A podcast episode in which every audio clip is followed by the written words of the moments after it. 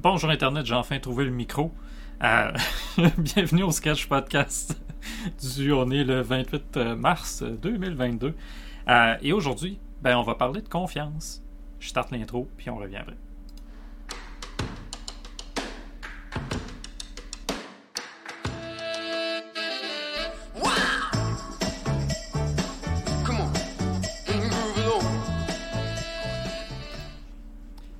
Jean-François, comment ça va? Bonjour Michel, ça va très bien, merci toi. Ça va très bien. Écoute, grand retour. Oui, ben oui. Euh, J'étais là la semaine dernière euh, en, pensée et en chat, mais oui, de retour euh, finalement.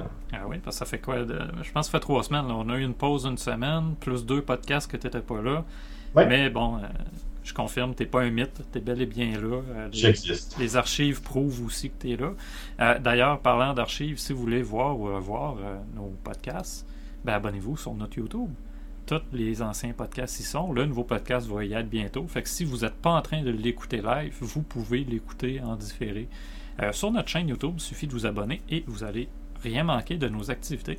Euh, nouveauté d'ailleurs sur YouTube, les shorts. On a ajouté des, euh, ce qu'on met sur TikTok, on l'a mis aussi sur YouTube juste pour tester puis voir. ça vaut la peine. Fait que, si vous êtes seulement sur TikTok, pensez-y, transférez vos contenus tranquillement sur YouTube, un à la fois ça vaut la peine. Jean-François, on parle de confiance aujourd'hui. Gagner la confiance. Comment on fait pour gagner la confiance de quelqu'un? Faut, faut être présent. Ouais, c'est sûr, quelque chose de basique. Hey, merci Stéphane.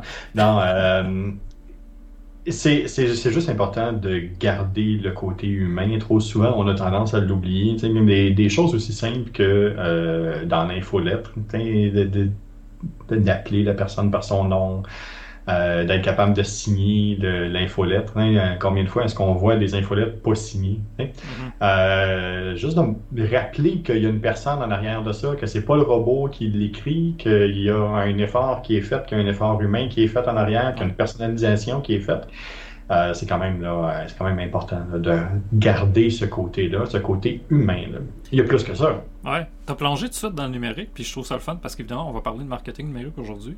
Euh, mais tu sais, dans le temps, on mentionnait beaucoup qu'on avait l'impression d'être des numéros pour des agences, admettons, d'assurance, des, entreprises d'assurance. Euh, on répète souvent les erreurs de cette époque-là sur le web, c'est-à-dire on oublie justement que de chaque côté de la relation, le client c'est un humain, nous on est un humain. Mm-hmm. J'espère. Euh, pas tout le monde, mais bon. tu sais, tout ça pour dire, il y a une relation qui doit s'établir d'humain à humain. Puis un des problèmes que je vois souvent, c'est comme tu as mentionné par les infolettes, c'est qu'on oublie qu'on parle à quelqu'un et qu'on est quelqu'un qui parle aussi. Euh, cette relation-là, dans les cinq éléments que je voulais parler aujourd'hui, euh, je la ramènerai à l'authenticité.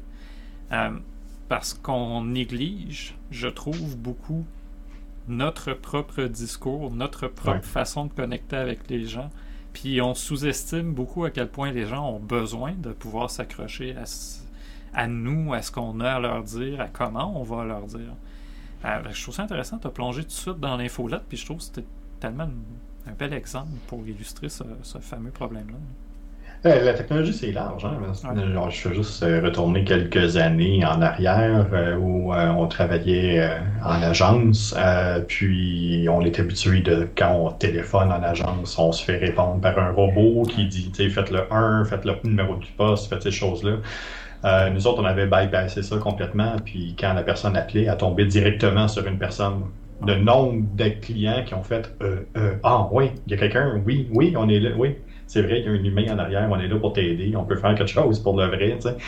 euh, ça l'a changé complètement le, type de client qu'on a eu, puis les relations clients qu'on a eues. Mais c'est aussi ça la technologie, c'est faut, faut penser à ce niveau-là. Mm-hmm. Puis bon, ça, c'est un des moyens. Je dis pas de pas utiliser la technologie, je dis de l'utiliser adéquatement. On n'est peut-être pas obligé de tout automatiser, automatiser les tâches qui sont récurrentes puis des choses qui peuvent, de, l'information qui est importante à aller chercher rapidement.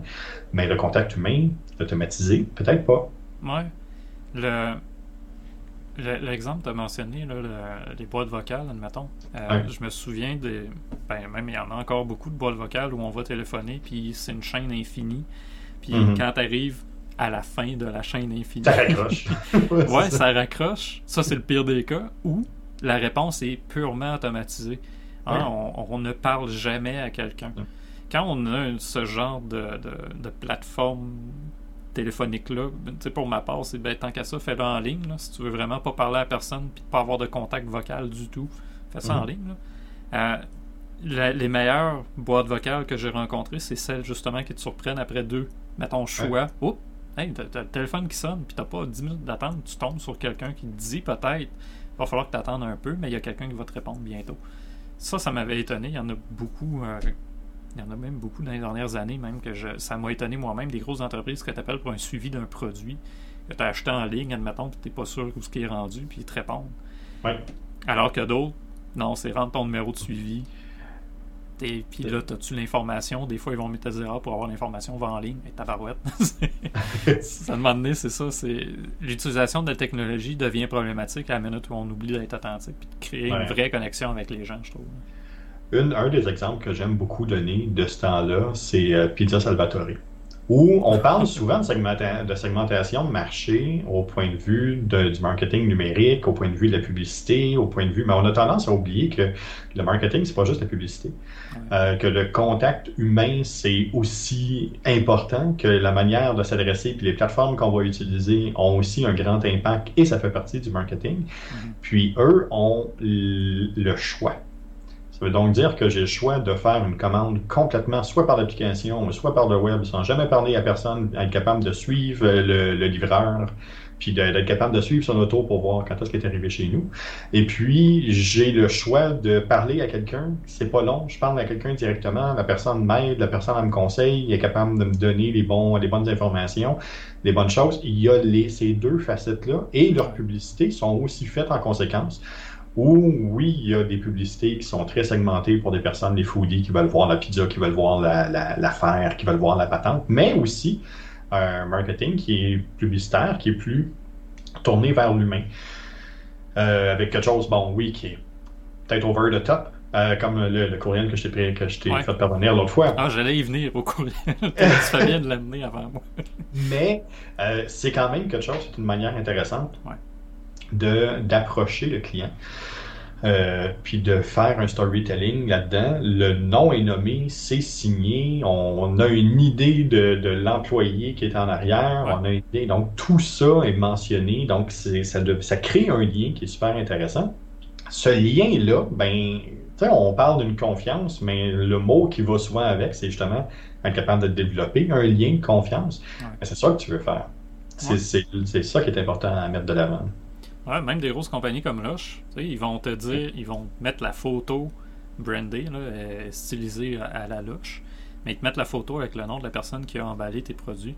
Mhm. Même si c'est une grosse chaîne de montage, même si c'est beaucoup de produits, même si c'est gros, ben on a un contact humain avec cette personne-là, on a un numéro pour contacter, on a un numéro de notre commande qui est facile à retracer. Tu sais, c'est c'est de c'est là, je pense que on, a un, point fort finalement à créer entre notre entreprise puis le client. On lui donne des informations qui sont humaines, qui sont faciles à retracer, qui sont faciles à suivre. Un peu comme les bouchers locaux, admettons, qui vont être capables de retracer euh, sur quel champ euh, a, été la vache pendant qu'elle a été élevée. Euh, c'est quoi les entreprises qui ont travaillé ou qui ont été impliquées dans le dossier?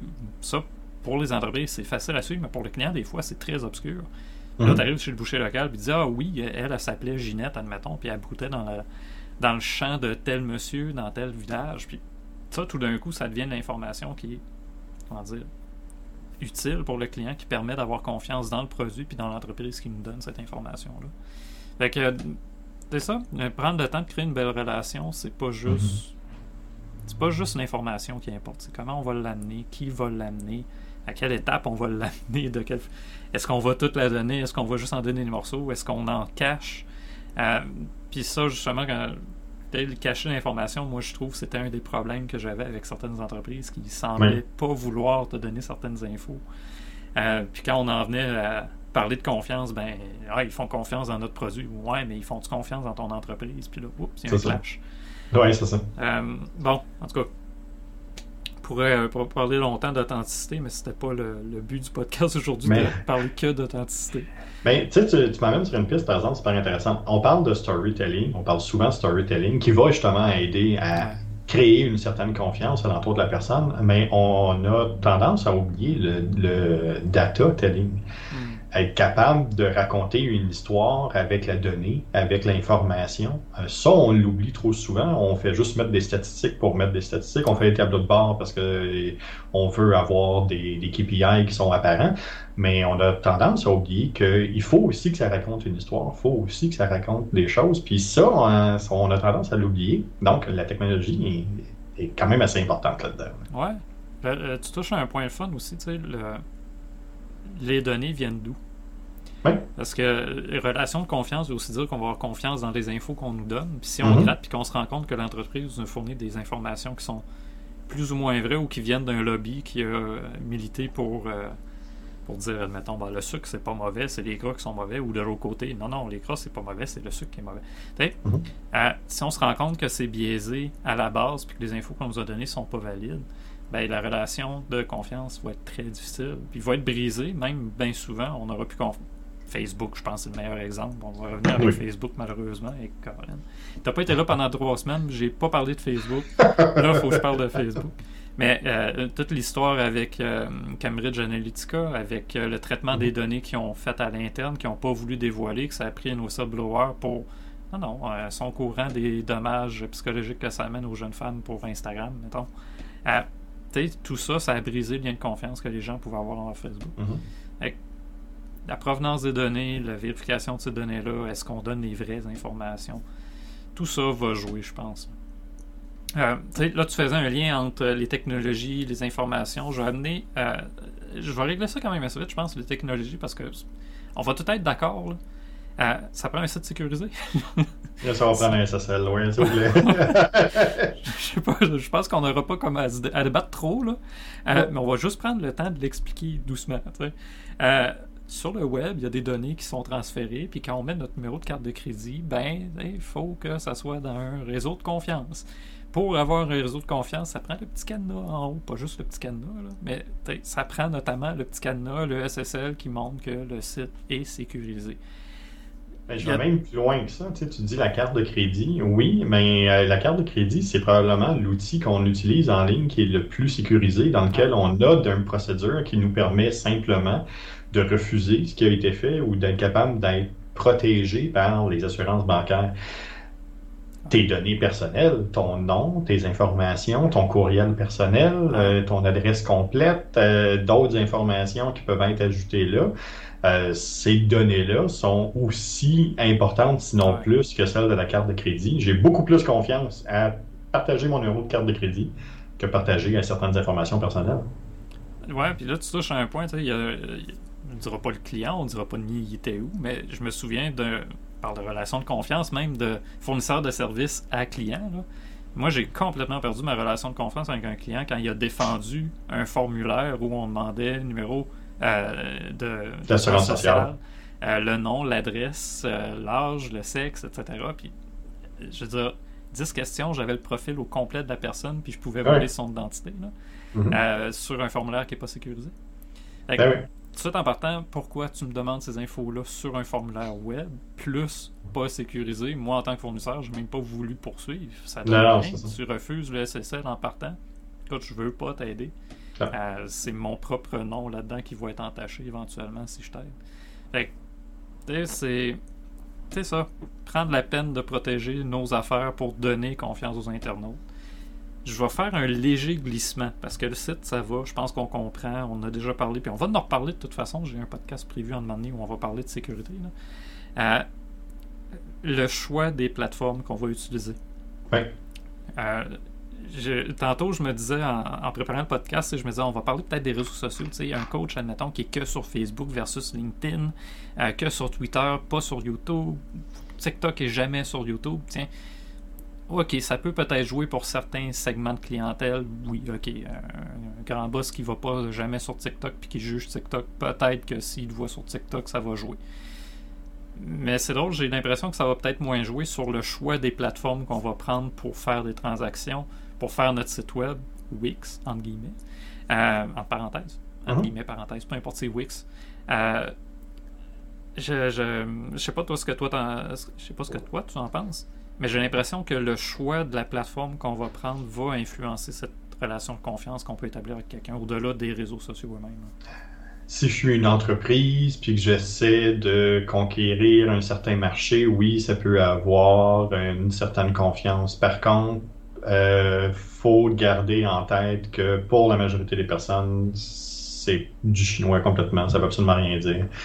Euh, puis c'est pas quelque chose qui est surveillé. Si je fais du B2B, euh, oui, là, ça a une importance un peu plus grande parce que probablement qu'ils sont plus éduqués à, à comprendre le choix de la plateforme puis le pourquoi.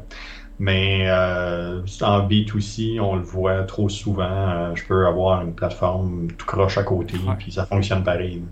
Ouais, puis même, dis- on dit souvent SEO, ça te prend un bon site web, ça te prend des bons contenus. Ben, au-delà justement de la confiance, gagner la confiance de Google, ben, ça se fait aussi des fois en utilisant Ouais. des pratiques que Google recommande pas, malheureusement.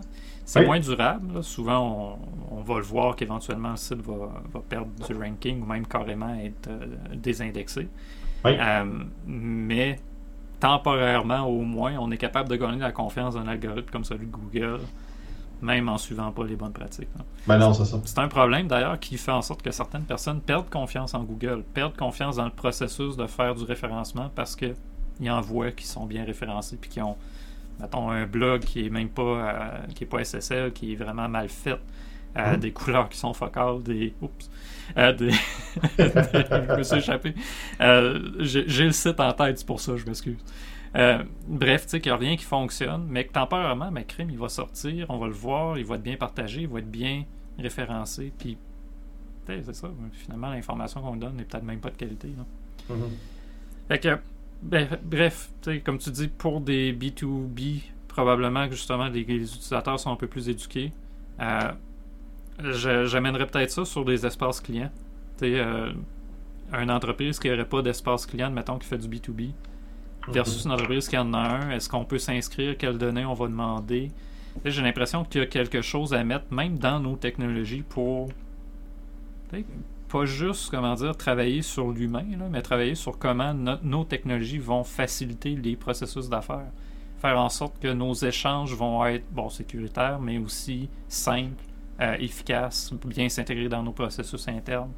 Euh, puis souvent, ben, un espace client, j'ai l'impression que ça peut répondre à ce, cet aspect-là. là. Ouais. Ah oui, tout à fait.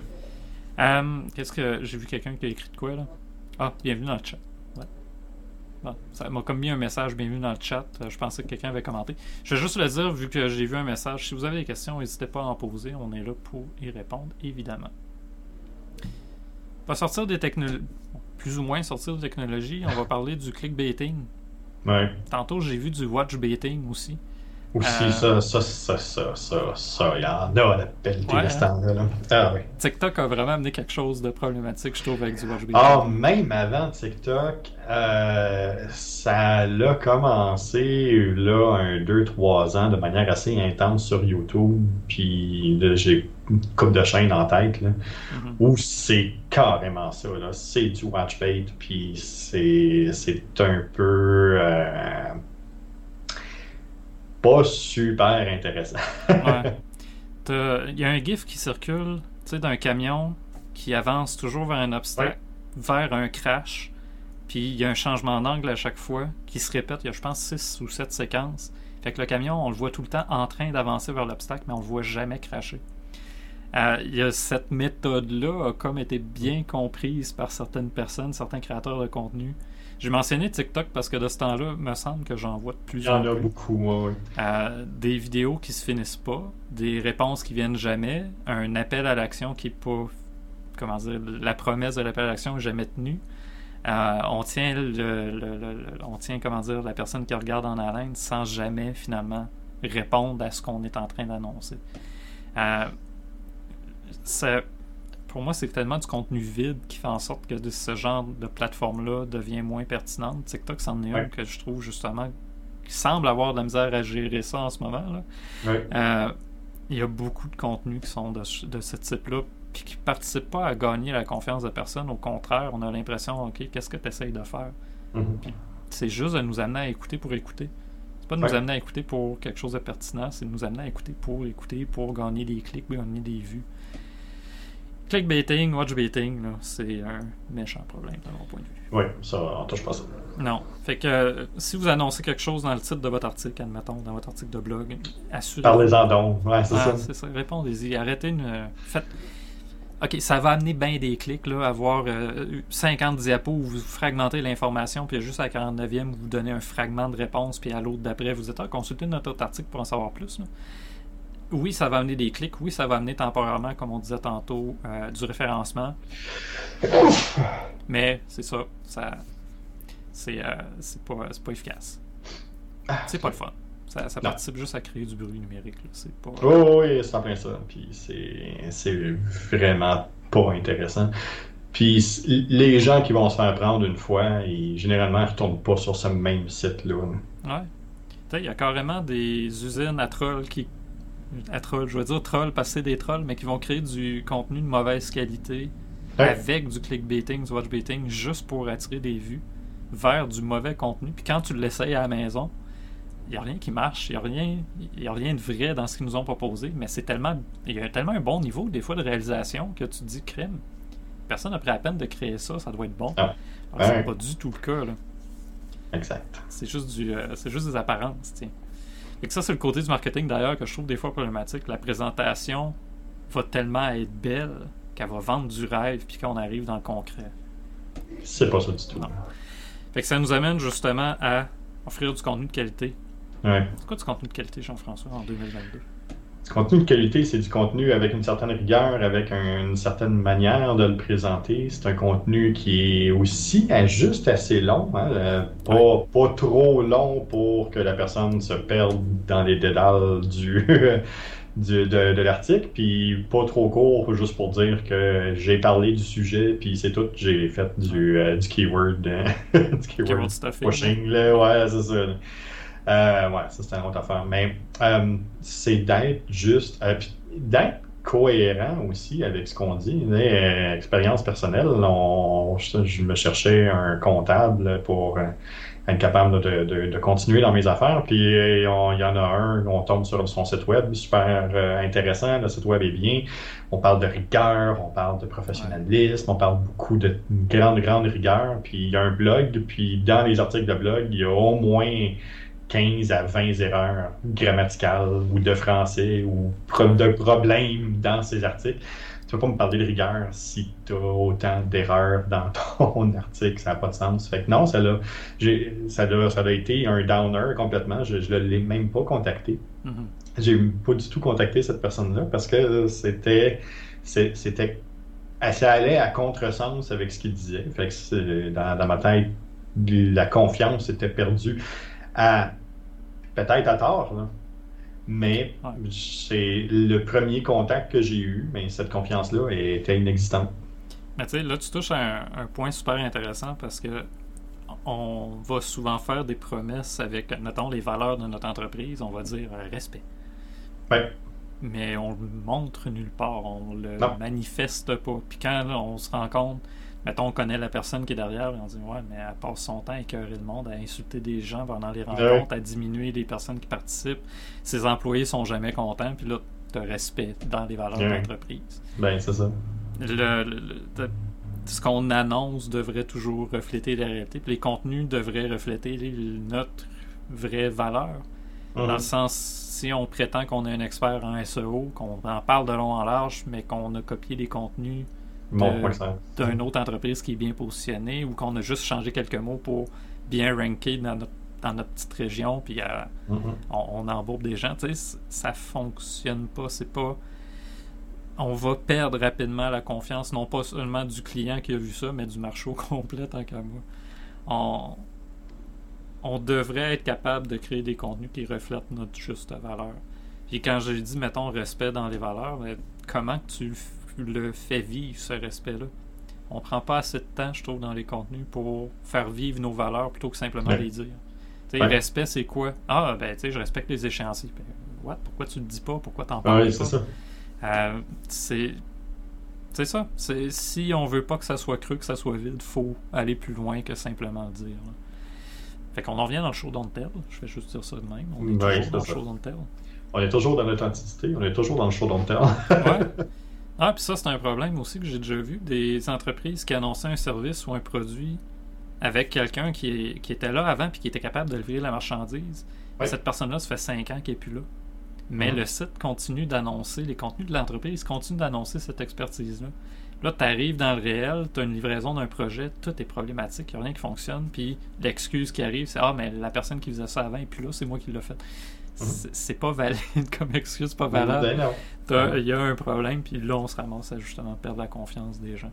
Ben, C'est pas aussi simple que de créer un bon contenu. Il faut livrer la marchandise, il faut aller au-delà de, de, de, de ce qu'on propose. Il faut le, faut le réaliser. Ouais. Le dernier point que j'avais euh, dans, dans ma liste, c'est peut-être le point que, que- qu'on néglige, qu'on ne voit pas ou qu'on valorise pas, tiens. Euh, offrir la possibilité d'avoir des avis, être ouvert à recevoir Ouais. des avis. Ouais. Et là, je dis pas des avis de 5 étoiles. là. Je dis pas juste des- du 5 étoiles, avoir la, la vérité. là. Ouais. Ben oui, A- accepter, accepter ça, accepter le fait que euh, oui, euh, il y a des personnes qui ne donneront pas toujours 5 étoiles, que oui, c'est bien correct. Puis la confiance est aussi vrai de l'autre côté. On a juste à penser quand on va sur des sites comme euh, euh, des, des- des sites de voyage ou euh, des sites pour des hôtels, si, si tous les commentaires puis toutes les choses, c'est, c'est- tout le monde dit que l'hôtel c'est 5 étoiles, puis il y a 1000 personnes. Ouais. Possible que je commence à me poser des questions puis que je- j'ai peut-être un problème de confiance justement avec cette entreprise-là en disant ouais mais là c'est c'est sûr que c'est pas des vrais commentaires. Ouais. Fait Faut pas croire que sur est 1000 personnes, il n'y a jamais quelqu'un qui a une, toilette bouchée, une douche qui était pas propre.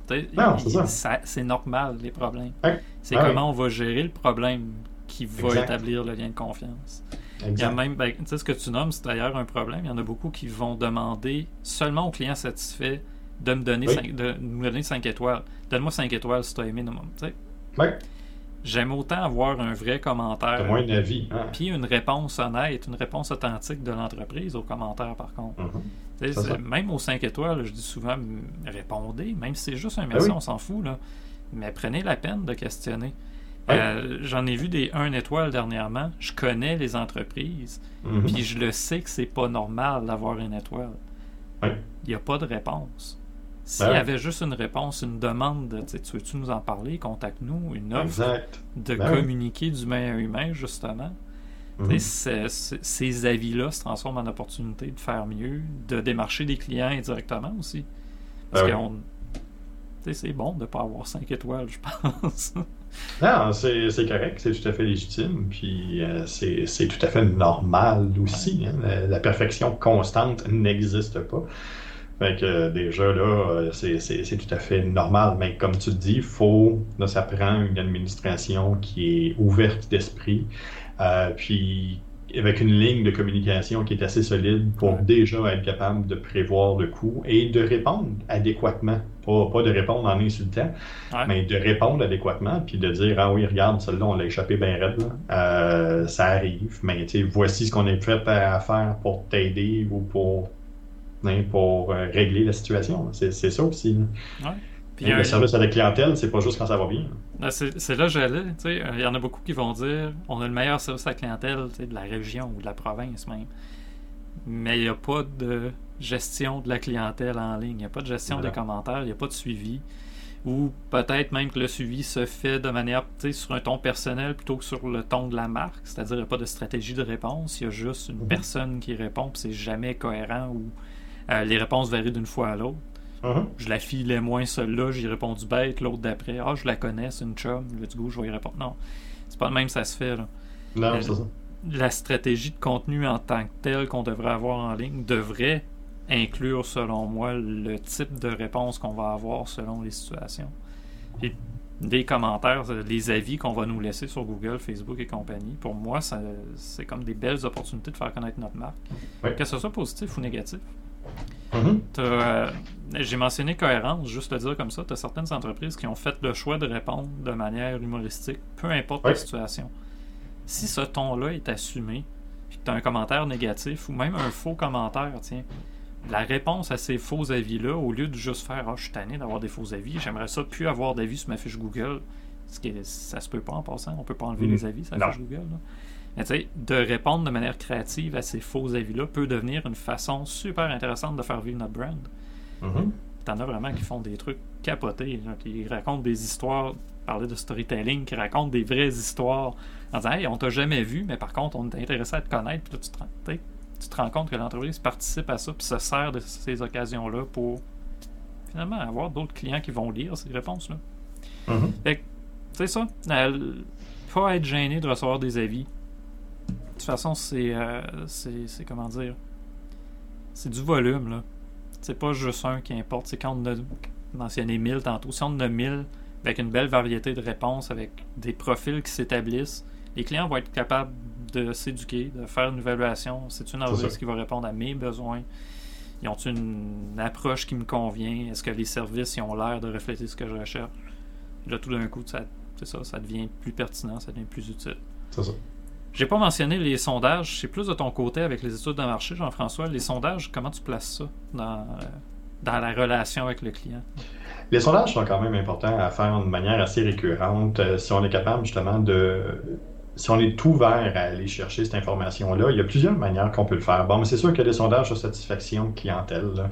Euh, bon, la personne a acheté ou la personne est passée, elle a eu un service. Bon, euh, comment t'as aimé ça? Est-ce que tu vas me référer? Y a-t-il des bonnes choses? Qu'est-ce qu'on peut faire de mieux? Et ainsi de suite. Euh, mais il y a aussi, à des moments charnières dans l'entreprise, un, un changement d'orientation, la création de nouveaux produits, euh, l'alignement euh, différent pour euh, un logiciel, une manière de faire, ou c'est peut-être intéressant aussi de créer des, des groupes de discussion, Ouais. même si j'aime pas ça, euh, de créer des groupes de discussion, Des de créer des, ouais, c'est ça là. Euh, je me suis fait planter tantôt. Puis, euh, puis de- d'être capable de faire participer les clients, les fournisseurs, les différentes personnes alentour qui vont justement venir commenter comment eux perçoivent ça, comment eux voient ça. Qu'est-ce qu'on est capable d'ajuster pour créer une dynamique plus intéressante avec la clientèle, avec les fournisseurs, euh, avec, euh, avec les achats, euh, avec, avec le paiement. Qu'est-ce qu'on est capable de construire de différent? Mais il y a ça aussi. Euh, et à toutes les fois que je l'ai fait en entreprise, ça a toujours eu une très grande importance, puis une grande confiance. Les, les entreprises qui ont été choisies pour participer à ces éléments-là par la suite euh, voient la dynamique, comprennent où on s'en va, euh, participent à la décision, participent à ce qui s'en vient, puis ils se sentent impliqués auprès de l'entreprise. Mais ça crée aussi une dynamique d'appartenance auprès de cette, entreprise-là qui est très, très grande, puis c'est super important pour cette confiance-là. Ouais, ben, j'ai l'impression que souvent les sondages, on, on, on les voit comme une façon d'aller chercher de l'information seulement. Alors, comme tu viens de dire, c'est une façon aussi d'impliquer les gens dans notre réussite. Puis Ouais. ça, le- on dit souvent en marketing, impliquer les gens pour qu'ils... se- euh, Faites en sorte que les gens se sentent impliqués dans le processus. Tu leur Mhm. vends pas un produit, tu leur vends une solution à une situation qu'ils sont Ouais. en train de vivre. Puis ça, ça donne que toi, ben, tu as la solution qui va les rendre heureux.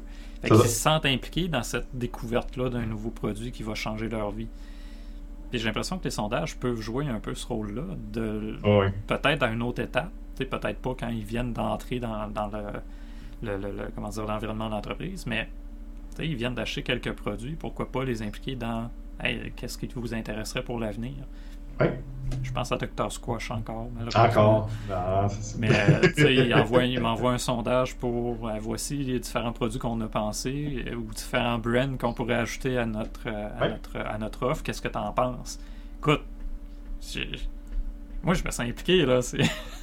Ouais, ok, tu penses, tu penses acheter des produits dans le futur, puis il y a certains, certaines thématiques qui me parlent énormément. Ben, c'est clair que si t'es fait plus tard en plus, euh, écoute, je vais te les- précommander. là. Mhm. Fait que, c'est ça, euh, peut-être les voir autrement, de ne pas juste les voir comme une façon, oui, oui, ça sert à ça, à aller cueillir de l'information, mais aussi à impliquer les gens pour que les décisions qu'on va prendre soient vraiment éclairées. là. Ouais. qu'on va prendre. Qu'on va prendre. Oh je déparle aujourd'hui. Ça. Paraît que j'étais tout seul depuis deux semaines. Là, j'essaie de t'impliquer, puis je me rends compte que j'arrête pas de parler puis de déparler. Euh, ok. Je te prends un 5 minutes de plus. J'ai pas mon petit. euh, j'ai pas mon audio encore. Je suis en train de refaire l'audio pour le 5 minutes de plus avec un petit visuel. Là, il s'en vient. Mais euh, comment. Qu'est-ce qui brise ta confiance en premier sur le web, toi? Quand tu arrives sur Euh, un site web ou une, tu découvres une entreprise, qu'est-ce qui fait en sorte que ta confiance est brisée? Deux choses. Euh, clickbait. Ouais. Ça, ça, ça me met hors de moi.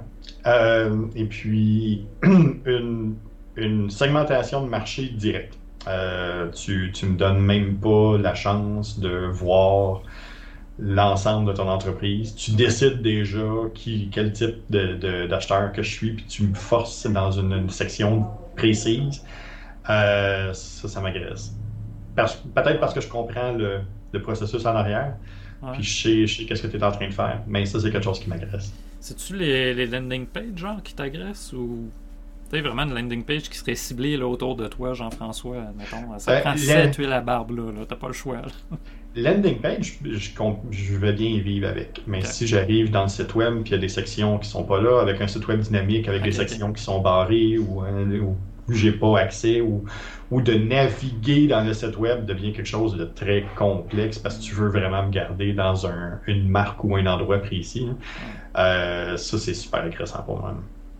Ah, je comprends. C'est vrai qu'il y a des sites qui ils semblent forcer la navigation. Ouais. Puis même Ah ouais. euh, la navigation est en boucle des fois. Là. Ouais. Tu te ramasses tout le temps, peu importe ce que tu fais. Tu reviens tout le temps aux mêmes places, tu reviens tout le temps aux mêmes pages. C'est Mhm. vrai que ça peut être. euh, Ah ouais, c'est quelque chose qui peut être gossant. Ouais. Tu vois, le- une des choses, moi, qui va vraiment me, me froisser de plus en plus, parce qu'on en voit de plus en plus, malheureusement, euh, c'est des stratégies de rétention qui vont compliquer, retarder, euh, complexifier tout le processus de désabonnement aux plateformes. Ouais. Euh, pour m'être désabonné récemment de Netflix, ben Netflix, bravo, il y a juste eu deux étapes. Ça s'est bien fait. Euh, mais je suis retourné voir celui de euh, Amazon Prime, juste pour le Mm. plaisir d'aller le voir parce que je n'avais entendu parler récemment. Ouais. Écoute, c'est terrible. là. Après six pages, j'avais pas fini, puis j'avais encore des offres, j'avais encore des propositions, puis je savais pas où cliquer pour en venir à bout. Ouais. Le pire, c'est que moi, je voulais le garder. Oui. Mais ça m'a comme amené vraiment à demander j'ai-tu envie de rester Vraiment. Ça.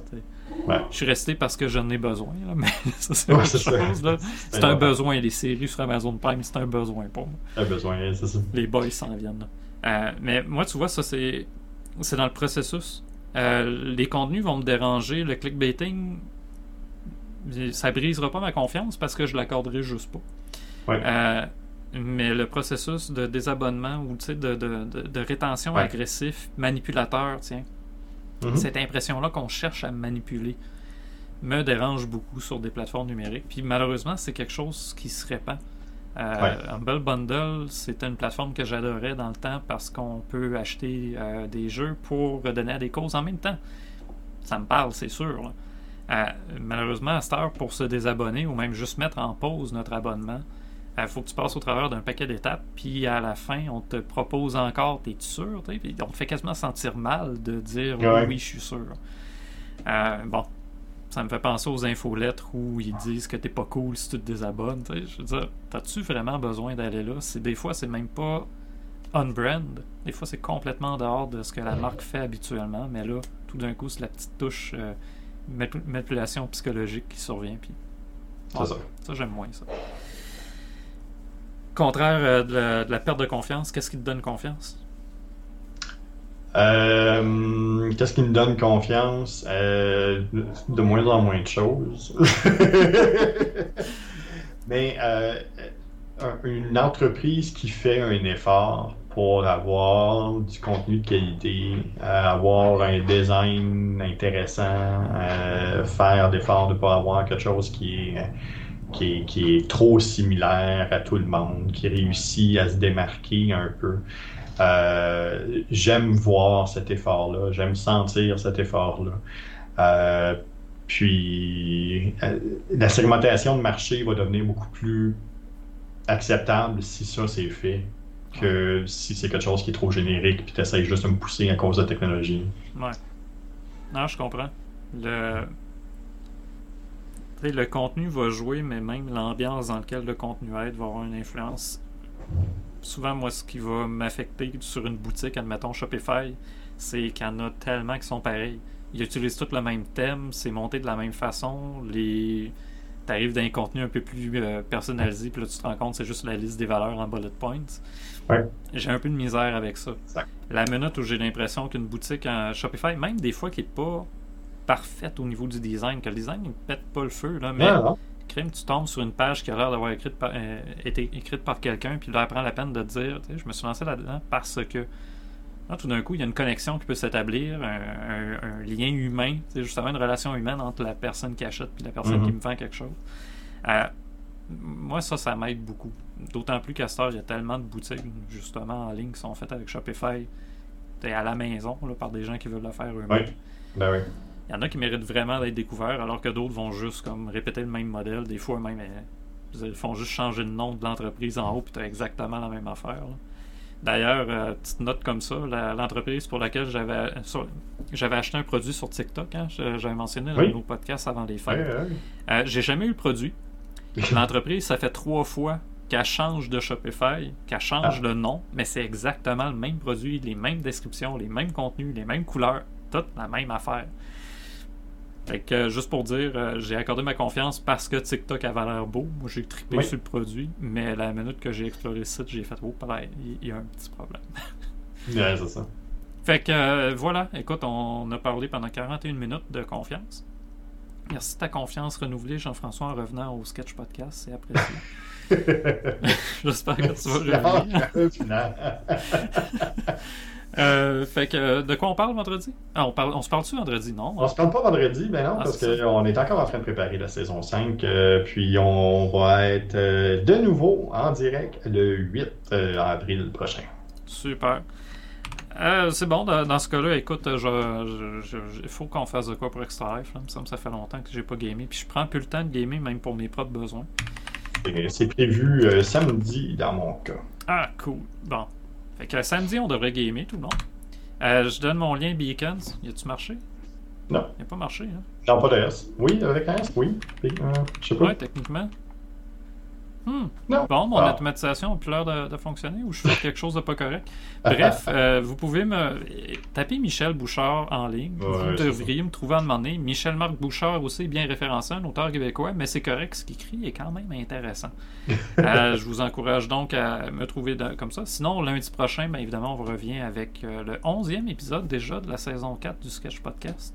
Écoute, c'était le dixième aujourd'hui. Mine de rien, la saison avance, fait que c'est ça Jean-François, as-tu ton Beacons euh, sous la main, toi? Non, mais vous pouvez passer sur le gogoulet.com, aller voir euh, les différentes plateformes où je suis. Je vous invite à vous abonner à ma chaîne YouTube pour rien manquer euh, du podcast Gogoulet la balado, puis des, des collaborations qu'on fait aussi avec Michel et le sketch. Et puis pour aussi me suivre, bien sur TikTok. N'hésitez pas. de ce temps-là, ça brasse sur mon TikTok. Ah ouais? T'as parlé des GAFAM, là? ben, j'ai fait, j'ai fait l'erreur de parler des GAFAM sur TikTok.